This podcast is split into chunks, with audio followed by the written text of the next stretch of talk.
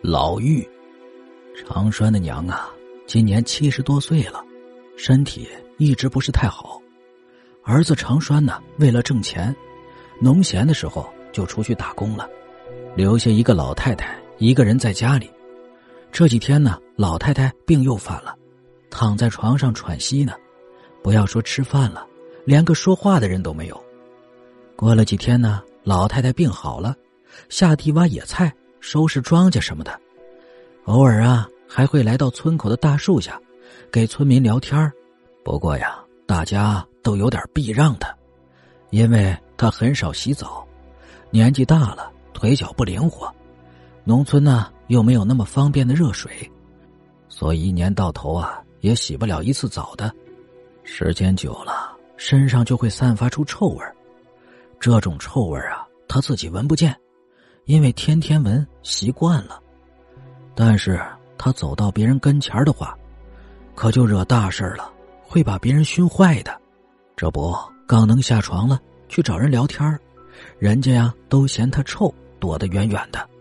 他也知趣，只好样样的回去了。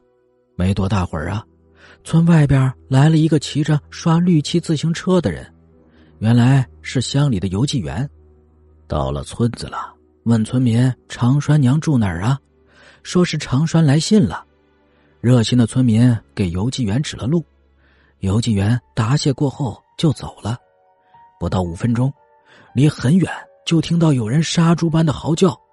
再仔细看去呀，看到那个邮寄员推着自行车撒了腿的往村口跑去，跑到村口人多的地方，指着村子的方向，朝村民大喊：“呃呃。”死人了！啊，死人了！村民问他怎么了？谁死了？回答说是长栓家死人了。大伙儿啊都很惊奇，刚才那老太太还臭烘烘的在村口转嘞，这眨眼功夫怎么就死了呢？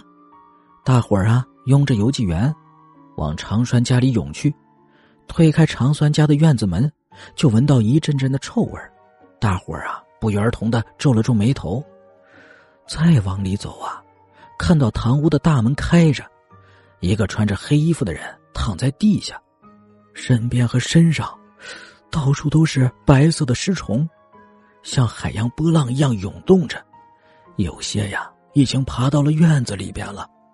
有胆儿大的捏着鼻子走近前看了一下，看到那个死人呢，正是长栓的娘，看样子呀。已经死了几天了，可是这几天在村口转的那个老太婆是谁呢？